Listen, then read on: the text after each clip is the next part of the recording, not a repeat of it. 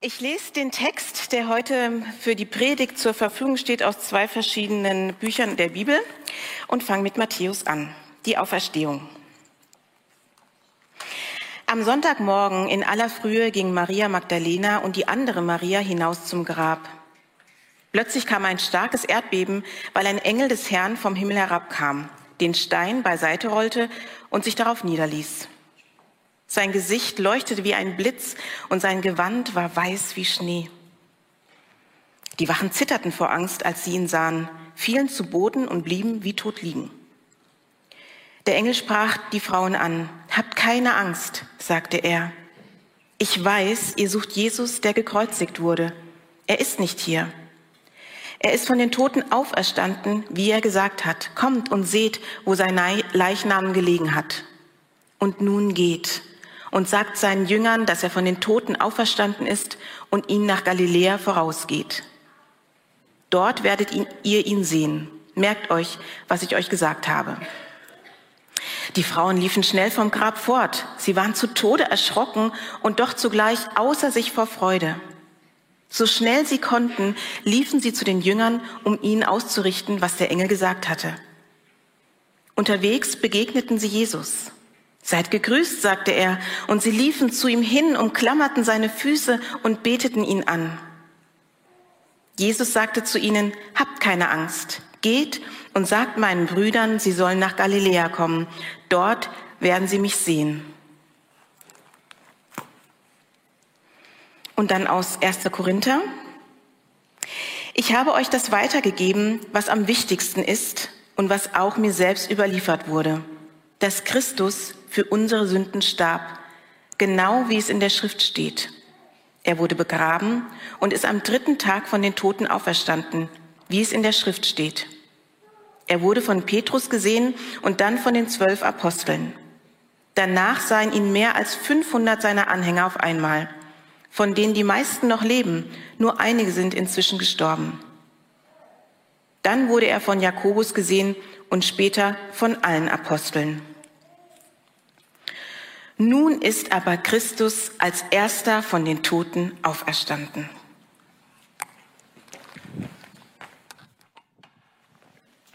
Vielen Dank, Lissy. Super, wenn man die Frau moderiert, spontan eingesprungen und dann sie liest viel besser ich. Ich möchte noch mit Jesus reden. Jesus, ich danke dir ganz stark für diesen Morgen. Ich danke dir für die Zeit, die wir jetzt zusammen haben. Und vor allem danke ich dir für ja, das, das ganze Gefühl, das wir so durchgegangen haben durch die Feiertage, durch die wahrscheinlich für die meisten von uns freie Zeit, von, von Karfreitag zu Ostern, dieses Gefühl, das so da ist. Und ich wünsche mir, dass, dass wir auch heute Morgen was, was von dir mitbekommen und dass du zu uns redest und dass du als Lebendiger uns, jedem Einzelnen von uns begegnest, weil du auch verstanden bist. Und jetzt wünsche ich mir einfach, dass du meine Worte gebrauchen kannst, um besser auch zu verstehen, was, was dir wichtig ist. Amen.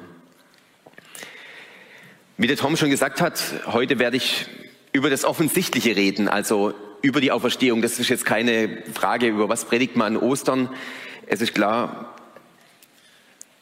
ich predige über die Auferstehung. Das ist der, Text und das ist das Thema heute. Und deswegen möchte ich auch gleich einsteigen mit einem Gedanken, einem Gedanken, den ich nennen möchte die umgekehrte Logik. Ich habe schon öfters erwähnt, dass ich gerne äh, News lese, also irgendwelche Nachrichten im Internet und so. Und so habe ich eine Wirtschaftswoche online im April, also diesen Monat gelesen. Da stand drin, dass die zehn reichsten Menschen der Welt, und zu denen auch Elon Musk gehört, haben während der Corona-Krise haben sie ihr Vermögen verdoppelt. Das heißt, da stand drin in der Wirtschaftswoche, für Milliardäre gleicht die Pandemie einem Goldrausch. Also seit dem Ausbruch der Pandemie haben die zehn reichsten Menschen der Welt haben ihr Vermögen verdoppelt. Und an die Spitze getrieben hat es Elon Musk. Er hat sein Vermögen in den letzten zwei Jahren verzehnfacht. Heruntergebrochen heißt es, 13 Milliarden im Monat dazu verdient. 3,2 Milliarden pro Woche, 430 Milliarden Dollar pro Tag. Das sind Zahlen, unvorstellbar. Also ich vermute, dass äh, für keinen von uns irgendwie äh, wir mit diesen Zahlen irgendwie umgehen könnten oder umgehen können, denk gedanklich allein schon.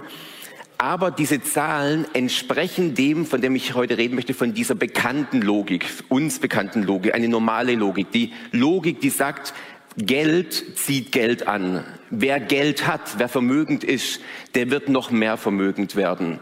Weil Geld besitzen, wo Geld ist, da fließt noch mehr Geld hin. Das ist was, das zu dieser vorhersagbaren Logik in dieser Welt gehört. Und so gibt es ganz, ganz viele Beispiele für diese, für diese vorhersagbare Logik, für die normale Logik in dieser Welt. Etwas, das immer wieder sich bewahrheitet. Ein anderes Beispiel davon ist, von dieser vorhersagbaren Logik in dieser Welt ist ein Kind, das im sozialen Brennpunkt aufgewachsen ist, das in sozial prekären Verhältnissen aufgewachsen ist, das wird die Wahrscheinlichkeit, dass es das Gymnasium besucht und dass es ein Abitur macht, die Wahrscheinlichkeit wird geringer sein wie beim anderen Kind. In der Zeit gab es einen, einen Bildungsreport und da stand drin, kaum ein Indikator beeinflusst den Bildungserfolg von Kindern so stark wie die soziale Herkunft. Zeig mir deine Eltern und ich sag, was aus dir wird. Das ist auch eins dieser Logik in dieser Welt, eine Logik in unserer Gesellschaft, eine der bekannten Logiken. Es ist nicht so, dass das überraschend irgendwie ist. Es ist vielleicht ärgerlich und wir wünschen uns, dass es anders wäre, aber es ist so. Es ist gegeben. Oder ein anderes Beispiel, das wir gerade, zumindest ich, eigentlich jeden Tag in den Nachrichten beobachte. Eines der Logiken in dieser Welt ist, dass die wirklich mächtigen Menschen dieser Welt die werden immer Wege finden, um ihre Macht zu erhalten. Zumindest in der Hochphase von ihrer Macht, da wird's, egal was sie sich zu Schulden kommen lassen, sie werden ihren Weg weitergehen. Putin, gestern, glaube ich, war es in den Nachrichten, dass sein Flaggschiff, dieses Kriegsschiff, irgendwie äh, wohl abgeschossen worden ist und untergegangen ist. Aber hey, das ändert nichts an der ganzen Tatsache, dass Putin irgendwie wohl in Russland ziemlich beliebt ist und die Leute das irgendwie nicht so interessiert oder so, was, was da abläuft. Oder keine Ahnung, irgendwie. Aber Putin sitzt fest im Sattel. So ist mein Gefühl. Und äh, ich fand, Trump äh, hat mal das auf die Spitze getrieben, indem er 2016 im Wahlkampf hat er gesagt, ich könnte mitten in New York in der Fifth Avenue stehen und dort jemand erschießen und trotzdem würde ich nicht einen Wähler verlieren. Also es war sicherlich auf die Spitze getrieben und äh, über, übertrieben, was er da, da dargestellt hat, aber es zeigt was von dieser uns bekannten Logik, dass mächtige Menschen in dieser Welt, die würden in ihrer Phase, in ihrer Hochphase, wird nichts dazu bringen, dass sie ihre Macht verlieren. Das ärgert uns vielleicht, das aber überrascht uns nicht. Geld, wo viel Geld ist, wird viel Geld hinfließen wo Menschen sozial schwach aufwachsen, die werden auch in der Zukunft weniger Chancen haben. Und das ist nicht nur irgendwie gesellschaftlich, politisch, sozial, sondern das ist auch eine Logik, die in unserem Leben passt, auch in meinem Leben, wo, wenn ich über Dinge nachdenke, wenn ich über Dinge nachdenke, die ich nicht kann, die ich nicht so gut hinkriege, wenn du über dein Leben nachdenkst und überlegst, hey, das ist mir nicht gelungen, das ist mir so oft nicht gelungen, das habe ich so oft nicht hingekriegt, dann ist naheliegend, dass du das auch in Zukunft nicht hinkriegen wirst. Warum soll es in Zukunft anders laufen? Dass in deinem Leben sich was verändert, das ist doch unwahrscheinlich. Das passt zu den Sätzen, Leistung ist irgendwie alles, Vergelten ist normal, klein bleibt klein, Wunder werden nicht passieren, dein Leben wird einfach so weitergehen. Das ist mal so. Man kann das, diese Logik vielleicht zusammenfassen mit dem, mit dem Gedanken, dass wenn etwas eine Richtung eingeschlagen hat, wenn was in eine Richtung geht, dann wird es in diese Richtung weitergehen. Wenn was mal auf den Weg des Bergab gegangen ist, dann wird es auch immer weiter bergab gehen. Ich würde sagen, wahrscheinlich, wir Deutschen würden sagen, das ist Realismus. Weil wir wahrscheinlich nicht sagen wollen, das ist der Pessimismus. Aber so, wir sind ja Realisten als Deutsche, viele, wir sehen die Welt real und so, so ist es ist halt so. Es ist der Normalzustand. Und wenn dann mal was Überraschendes kommt, dann sehen wir das eher als Ausnahme. Es ist ein tiefer Gedanke, der in meinem Leben, meinen Alltag auch prägt, wenn ich mit Menschen zusammen im Gespräch bin, wenn ich mit Leuten in Beziehung, Kontakt bin und ich bin eher, also der Dieter könnte davon Geschichten erzählen, mit dem treffe ich mich immer mal wieder zum Beten und wenn ich erzähle, der Dieter erinnert mich nur dran, hey, was da Positives passiert, ich sehe ganz, ganz viel von dem Realismus, von dem, was wirklich passiert, von dem, wo Dinge bergab gehen. Und genauso fängt die Geschichte an, die Erzählung mit den zwei Marias. Es sagt, Matthäus schreibt, als der Sabbat vorüber war, kam Maria Magdalena und die Marie, andere Maria, um nach dem Grab zu sehen. Sie machen sich auf dem Weg zum Grab und damit folgen sie einer der uns bekannten Logik. Jemand, der gekreuzigt worden ist, ist nach der Kreuzigung tot. Das ist klar, das ist logisch. Und Tote sind in Gräbern zu finden. Und das Grab ist das Ende. Ein Grab ist ein hoffnungsloser Ort. Ein Grab ist ein einsamer Ort, weil Tod bleibt tot. Und so gibt es in dieser Welt ganz, ganz viele Gräber, ganz, ganz viele Friedhöfe und ganz oft Tod. Und der, der Tod muss nicht unbedingt auf dem Friedhof enden, sondern auch in unserem Leben gibt es Dinge, wo Beziehungen zerbrochen sind, wo irgendwie Hoffnung, Pläne, irgendwie Dinge, die man sich wünscht, wünscht im Leben, irgendwie zerbrochen ist. Erwartungen an Gott, Erwartungen an Menschen, Wünsche an Gott zerbrochen sind und sie werden einfach begraben. Was man bei dem Grab machen kann, was die Frauen, so erklären sie anderen Evangelien, was die Frauen vorhatten, sie, in unserer Kultur wird man das Grab schmücken, irgendwie Blumen hinlegen oder irgendwie gucken, dass es schön aussieht. In der damaligen Kultur hat man Leichnam irgendwie nochmal mit Öl eingecremt oder eingeschmiert, dass es gut riecht. Aber am Ende verändert es nichts von dem, dass das Realität ist, das ist tot. Blumen oder irgendwie gute Öle werden nicht jemand lebendig machen. Bevor jemand gestorben ist, da könnte man noch was machen. Da konnte man noch eingreifen. Erinnert euch vielleicht noch an die Geschichte, wo Petrus, da, wo Jesus gefangen genommen werden sollte, wo die, die Soldaten Jesus gegenüberstanden, da tut Petrus nach dem Schwert greifen und schlägt nach einem Soldaten. Bevor jemand tot ist, kann man noch was machen. Als die Maria mit anderen Frauen und dem Johannes unter dem Kreuz standen und Jesus noch nicht tot war, ich vermute, dass sie gebetet haben, dass sie gefleht haben, Gott, hey, tu noch ein Wunder, weil davor, da kann noch was passieren. Aber jetzt ist klar, nach der bekannten Logik, die Biografie von Jesus hat tolle Situationen gehabt, schöne, schöne Erlebnisse gehabt. Aber am Ende ist er der uns bekannten Logik gefolgt. Was ich an der Bibel so schätze, ist, wenn man die Bibel durchliest, dass die Bibel nicht ein Buch ist, das ständig von dieser uns bekannten Logik schreibt, sondern sie zeigt auf, dass es noch eine andere, die umgekehrte Logik, möchte ich es bezeichnen, gibt wenn man die Geschichte von Jesus anfängt zu lesen, dann sagt Jesus über sich selber, sagt er, Blinde werden sehen, Lahme werden gehen, die Armen wird die gute Botschaft gepredigt.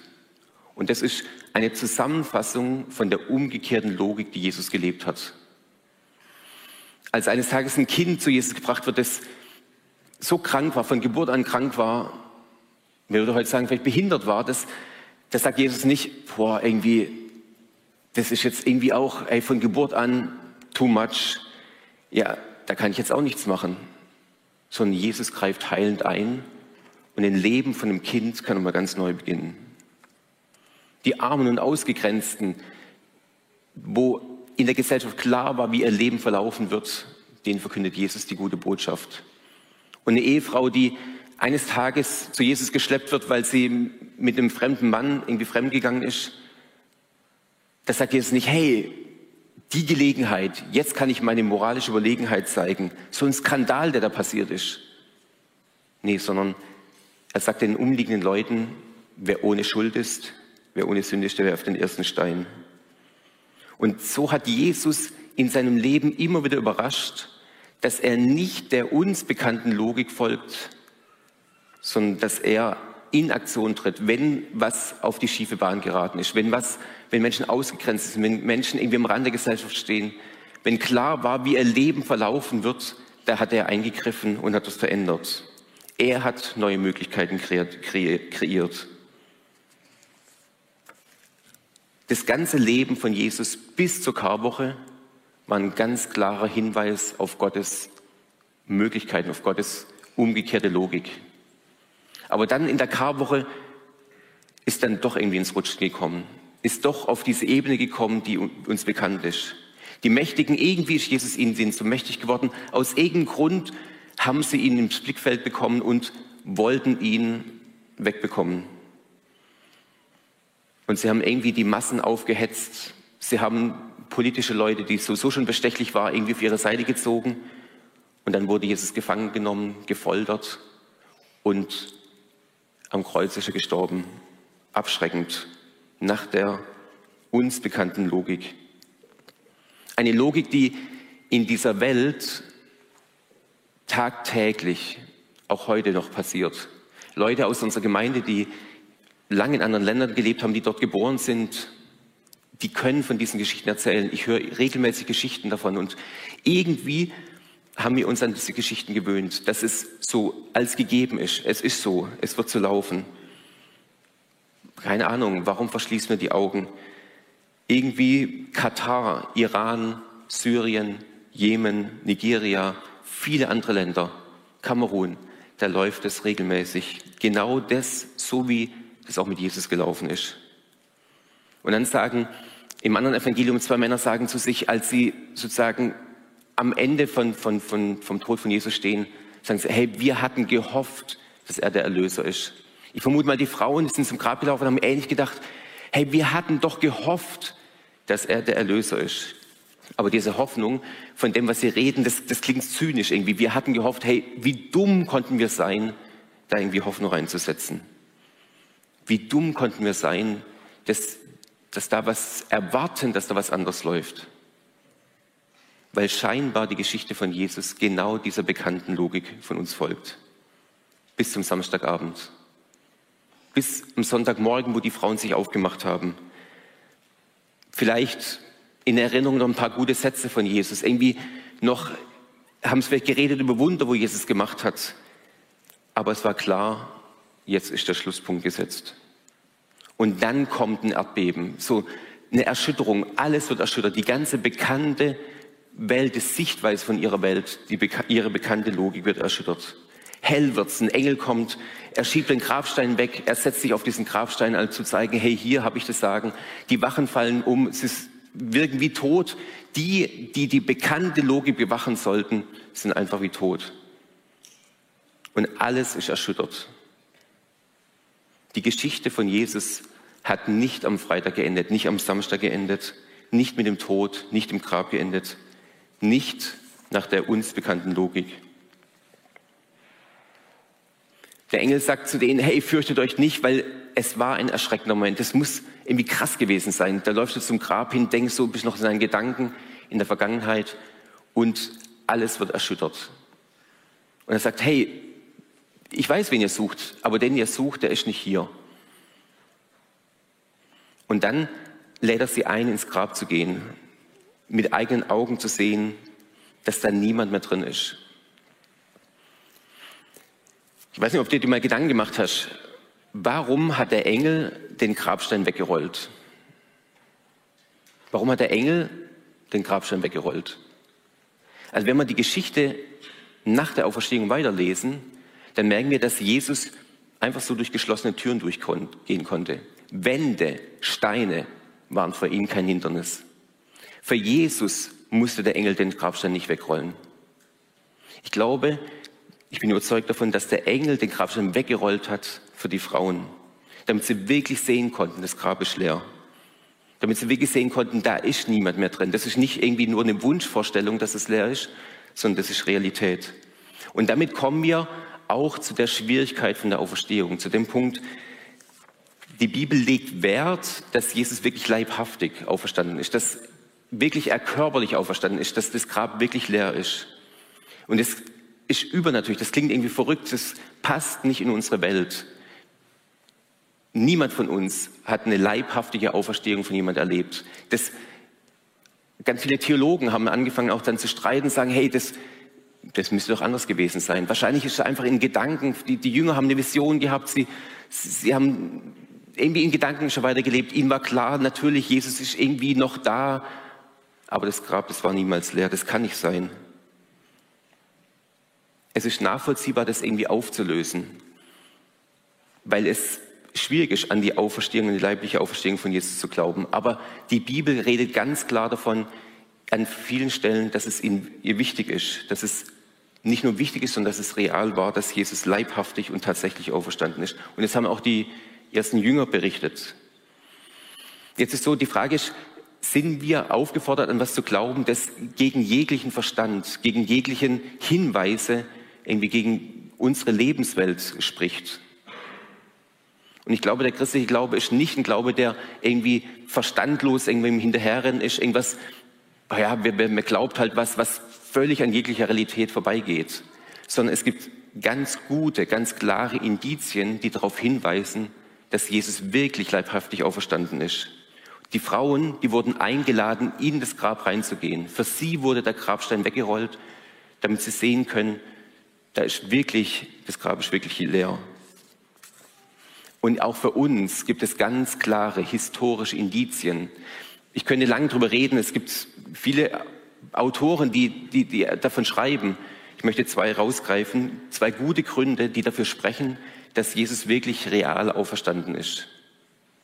Wenn diese Geschichte von der Auferstehung nur eine Erfindung wäre, wenn es nur eine gute Geschichte wäre, die jemand sich ausgedacht hat, gedacht hat, hey, wir müssen die Geschichte mit Jesus irgendwie weiterschreiben, das muss irgendwie weitergehen, dann hätte er zu der damaligen Zeit niemals angefangen zu sagen, Frauen, zwei Frauen haben ihn als erstes gesehen. Die haben gesehen, dass das Grab leer ist.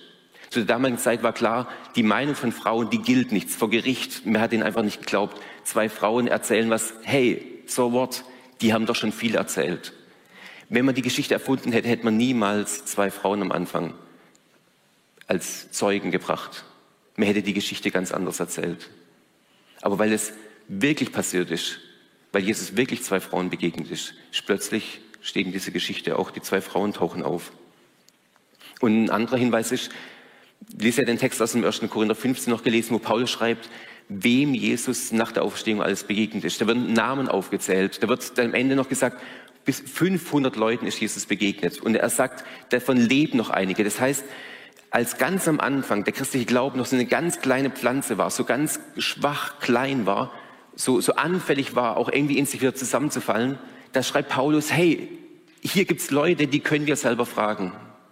Und glaubt ihr, dass von den 500 Leuten nicht irgendeiner dann geplaudert hätte, hey, ich habe eine Geheiminfo. Also ich weiß, ich habe Geld gekriegt von Paulus oder von Petrus oder von sonst jemand, so wie die Soldaten Geld gekriegt haben, um was anderes zu erzählen das wäre doch rausgekommen. Das hätte doch, da wäre doch der ganze christliche Glaube, die, die, die ganze Geschichte in sich zusammengefallen. Aber Paulus redet davon, es gibt ganz klar Namen. Diese Namen, diese Leute haben ihn gesehen. Und diese 500 Leute, die können dir heute noch treffen davon. Es gibt ganz klare Indizien für das, dass Jesus wirklich leibhaftig auferstanden ist. Historische Gründe. Wenn ihr davon mehr wissen wollt, zum Beispiel N.T. Wright hat, in, aus, ein Theologe aus Großbritannien, hat in Büchern dazu geschrieben, gute Argumente. Für die Frauen war ein klares Argument für die wirkliche Auferstehung von Jesus, dass für sie der Stein weggerollt worden ist und sie in ein Grab gegangen ist, wo eine Person reingelegt worden ist vor drei Tagen und jetzt dieser Platz leer war. Der tote Körper war nicht mehr da. Für sie wurde der Stein weggeschoben. Für uns gibt es klare Indizien, die darauf hinweisen, dass es wirklich eine leibhaftige Auferstehung war. Und jetzt kommen wir zu der Frage, was bedeutet das für uns? Was, was für eine Perspektive könnte es für uns bedeuten? Als die Frauen an dem Grab stehen, da sagt der Engel zu ihnen, er ist auferstanden, wie es erst vorher gesagt hat. Und dann sagt er, gibt er ihnen Auftrag, dann beeilt euch, geht zu seinen Jüngern und sagt ihnen, dass Jesus von den Toten auferstanden ist. Er wird euch in Galiläa, er wird euch nach Galiläa vorausgehen und dort werdet ihr ihn sehen. Die Strecke von Jerusalem, also an der Stelle, wo Jesus begraben worden ist, und Galiläa, das ist etwa eine Strecke von 150 Kilometern. Also wenn man zügig läuft heutzutage, 30 Kilometer am Tag, wird man fünf Tage laufen. Vielleicht sind die damals fitter gewesen, dann mal 50 Kilometer am Tag, die haben richtig Gas gegeben, weil die wollten ja richtig schnell dorthin. Drei Tage waren sie unterwegs. Drei Tage, wo sie sozusagen ihnen gesagt worden dort werdet ihr ihn treffen. Das ist eine ganz schön lange Zeit. Wenn du hörst, das Grab ist leer und da werden Gedanken aufkommen, was, was passiert mit dir? Natürlich sind sie erschrocken darüber, was, was der ihnen sagt. Hey, die sind total irritiert und gleichzeitig voller Freude und so gehen sie los, waren sie auf dem Weg und dann schreibt Matthäus in Vers 9, sie war noch nicht weit gegangen, als plötzlich Jesus vor ihnen stand. Sie war noch nicht weit gegangen, als plötzlich Jesus vor ihnen stand. Die Frage ist, warum sagt der Engel, in Galiläa werdet ihr ihn treffen? Und dann kaum laufen sie los, steht Jesus mit ihnen mitten im Weg. Was, was ist da passiert? Warum ist das so? Ich finde für mich die einzige Antwort ist, dass Jesus selber das nicht erwarten konnte, drei Tage oder fünf Tage zu warten, bis er endlich die zwei Marias trifft. Das konnte er selber nicht erwarten, weil ihm die Beziehung zu ihnen so wichtig war. Er konnte sich aushalten, das Aushalten, ihn zu zeigen, ich bin wirklich da. Ich bin in eurem Leben da. Ich bin mit euch unterwegs. Ich bin nicht irgendwo weit weg, sondern ich bin direkt hier und ich bin lebendig. Und genauso ist es auch, tritt auch Jesus heute vor dich hin. Er steht heute vor dir und er zeigt, ich bin da, ich bin real. Ich möchte in deinem Leben sein. Und die Frage ist, nimmst du ihn wahr? Ich glaube, dass das eine Bitte von uns sein kann, heute am Ostermorgen, eine Bitte an Jesus. Jesus, zeig dich mir. Hey, Jesus, stell dich in meinen Weg, in meinen Weg, der so unsicher ist, von, von irgendwie Erschrecken und voller Vorfreude, aber auch viel Zerbruch, Dinge, die kaputt sind. Stell dich in mein Leben, in mein Denken, in meine Erfahrung, stell dich in meine erwartbare, meine bekannte Logik. Etwa ich schätze, in der ersten Woche von, der, von dem Angriffskrieg von Putin gegenüber der Ukraine haben wir als Pastoren eine Klausur gehabt. Und wir haben am Anfang haben uns am ersten Abend uns ausgetauscht, so was unsere Themen sind, die uns beschäftigen. Und ein Thema, das ich da erzählt habe, war schon die, die, der Krieg in der Ukraine. Ich habe gesagt, ich kann nicht glauben, also da, da wurde in der Anfangszeit gab es ja viel, wo, wo man gebetet hat, wo man manche Gemeinden jeden Tag wir haben Gebetsgemeinschaften gemacht, also einen Gebetsabend gehabt und er hat aufgefordert, dafür zu beten, dass dieser Krieg irgendwie beendet ist. Und ich habe eben gesagt Ihnen, den Kollegen, hey, ich kann nicht glauben, ich, ich, irgendwie das passt, wird nicht in meinen Kopf passen, ich kann mir nicht vorstellen, dass das irgendwie aufhört. Ich habe keine Hoffnung, dass, das irgendwie, dass dieser Krieg irgendwie bald zu Ende sein wird. Und dass irgendwie das, das Unrecht, was da passiert, irgendwann zu Ende kommen wird. Und so wie sich der Joe gewünscht hat am Freitag, gesagt hat, er wünscht sich, er hat sich gewünscht vor der Oster, vor der Karfreitagspredigt, er wünscht sich so einen Karfreitagsmoment. So ist bei mir viel mehr, dass ich mir wünsche in meinem Leben so einen Ostermoment. Weil für mich in meiner Realität ist das, was ich davon geredet habe, von dieser bekannten Logik. Das Ding wird einfach weitergehen. Weil ich kenne Menschen, die kommen aus Syrien und das wirkt so jetzt vorbei, aber es ist nicht vorbei. Ich kenne Leute, die erzählen mir, ihr Vater ist irgendwann mal entführt worden und er ist in Setnaya im Gefängnis. Aber seit acht Jahren, wissen Sie nicht, ist er noch dort? Ist er schon tot? Was ist mit ihm? Ihr Bruder ist weg. Genauso in diesem Gefängnis in Setnaya. Und so kenne ich Geschichten, wo ich mich frage, wann, wann wird es jemals enden? Und ich so wenig Hoffnung habe. Und ich brauche diesen Hoffnungs-, diese, diesen Ostermoment bei den Jüngern war das ja nicht so, dass die Auferstehung von Jesus sozusagen sie eingeordnet haben als diesen Moment, wo, okay, Jesus wurde gefangen genommen, er wurde gefoltert, er wurde umgebracht und jetzt ist er im Grab und jetzt versucht Gott es irgendwie nochmal gut zu machen, indem er wieder rausholt vom Tod, ihn lebendig macht. Sie sehen das nicht, die Auferstehung als, ein, als das Ende von der Geschichte von Jesus, so sehen die Auferstehung als Moment von einem Anfang von einem ganz neuen Kapitel, das aufgeschlagen wird in 1. Korinther 15, einen kurzen Satz, den Elise vorgelesen hat, hat Paulus sagt, Jesus ist auferstanden als, der Erst, als die Erstlingsfrucht, als der Erste. Die erste Frucht, die im Herbst geerntet wird und wo klar ist, weil jetzt diese Frucht reif geworden ist, heißt es, dass die ganzen anderen Früchte jetzt auch reif werden. Es ist ganz klar, es wird noch eine Ernte geben in unserem Denken, in unserer Welt wird man vielleicht sagen, das ist der Prototyp. So, die Ingenieure entwickeln was und bauen was und sagen, hey, jetzt haben wir einen Prototyp, der funktioniert, der läuft und es funktioniert, jetzt können wir in Serienfertigung gehen. Jesus der Prototyp, die, der Erste. Und mit ihm wird ein neues Kapitel aufgeschlagen. Die Jünger haben sich nicht als die Jünger der letzten Tage verstanden. So wie im Januar und Februar, als in Berlin und in anderen Großstädten die Demos waren von Fridays for Future, der Generation, die sich genannt hat, die letzte Generation. Die so sagen, hey, die letzten Jahrhunderte, Jahr, Jahrtausende, irgendwie da lief es noch einigermaßen gut, aber jetzt, wir sind die letzte Generation. Wir sind die Einzigen, die noch irgendwas umreißen können. Das, die Geschichte, die spitzt sich auf uns zu. Jetzt, bei uns, wird es irgendwie enden. Die Frage ist, wie siehst du dich und dein Leben? Ordnest du dich auch so ein, wie so als die letzte Generation, die Auferstehung als so der Schlusspunkt von was Vergangenem, von was Schönem? Oder siehst du dich und dein Leben aus der Perspektive von der Auferstehung als was neuen, neuen Beginn? Etwas, das neu beginnt, ein großartiger Anfang. Siehst du dich eher auf dem Weg am Ende von deinen Kräften? am Ende von deinen Möglichkeiten, am Ende von einer guten Zeit. Du schaust wehmütig zurück, was alles war. Gerne schaust du zurück auf früher, lebst im Fokus auf die Vergangenheit. Oder glaubst du, dass dein Leben einen Neubeginn macht? Dass da vielleicht Dinge kommen, die kannst du noch gar nicht alles sehen. Die sind jetzt in einer kleinen Form da irgendwie, aber es wird eine neue Geschichte geschrieben.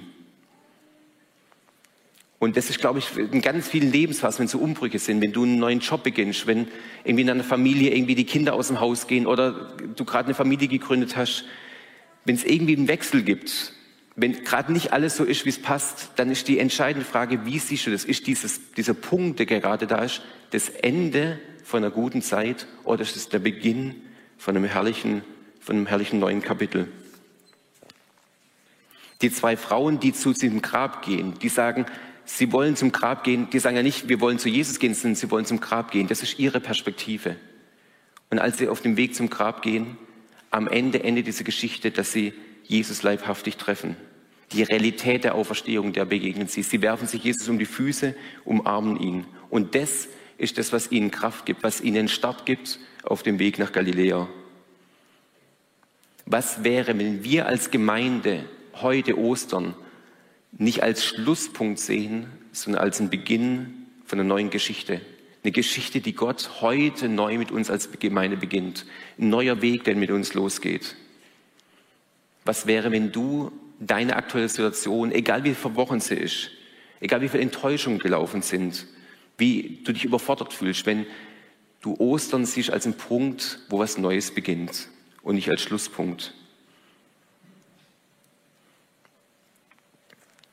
Die Jünger, die haben nicht geglaubt an einen Gott, der irgendwie verschwunden ist, der irgendwie tot war, weg war und man sich irgendwie noch erinnert an jemand, man irgendwie wie in einem guten Buch irgendwie noch mal aus dem Regal holen kann, noch ein paar Zitate nachlesen kann, Geschichten nachlesen kann, was man alles mit ihm erlebt hat und sich irgendwie in fröhliche Erinnerung ist, sondern wir beschreiben die Auferstehung als jemand, als eine Situation, wo sie wirklich einer Person begegnen, wo sie wirklich Jesus begegnen, der sie einlädt, mit ihnen mitzugehen. Jesus beginnt hier eine neue Logik, die den Jüngern bekannte Logik. Es wird, wenn es bergab geht, wenn jemand gekreuzigt wird, ist klar, dann ist er tot. Und Tod ist das Ende. Tod bleibt tot. Aber Jesus zeigt, dass er eine umgekehrte Logik hat. Und die Auferstehung zeigt es. Die Frage ist, lässt du dich darauf ein? Die Frage ist, wenn sich dir Jesus in den Weg stellt, nimmst du ihn wie die Frauen in den Arm und sagst, Jesus, jawohl, ich möchte mit dir eine Beziehung haben, mit dir als Lebendigen. Ich möchte, dass du mit mir in meinem Leben ein neues Kapitel aufschlägst und dann möchte ich mit dir mein Leben gestalten. Oder Jesus stellt dir einen Weg und du machst einen Bogen außen rum, weil du das dir nicht vorstellen kannst, weil das irgendwie nicht in dein Weltbild passt. Für die Frauen hat was Neues begonnen. Und mit der Auferstehung, so sagt Paulus, kann auch bei dir was Neues beginnen. Beginnt auch bei dir ein neues Kapitel. Deine dir bekannte Logik kann umgedreht werden in eine umgekehrte Logik von Jesus. Ich möchte noch mit ihm reden. Jesus, ich danke dir dafür, dass du gezeigt hast, dass bei dir alles möglich ist und dass Du bist auferstanden als der Erste der Auferstehenden. Du bist auferstanden, um uns voranzugehen, um zu zeigen, dass auch in unserem Leben alles neu werden kann und dass auch in unserem Leben eines Tages die Auferstehung ansteht. Du bist vorangegangen durch, durch das, das, das ganze Weltbild, das wir normalerweise haben, das, wie wir diese Welt sehen, wie wir sie einordnen, hast du verändert, indem du selber auferstanden bist. Und so wünsche ich mir auch, dass, dass, dass, dass wir in diese Beziehung treten und dass, dass, dass du auch heute uns begegnest, dass du uns heute in, den Weg stellst, auch in, in Zweifeln, in Unsicherheit, in Fragen von uns, in vielleicht auch einer Kraftlosigkeit, aber dass du uns begegnest und dass damit auch in unserem Leben ein neues Kapitel aufgeschlagen wird. Vielen Dank dafür, dass das ein Hoffnungsschimmer ist, wo du uns auftust. Amen.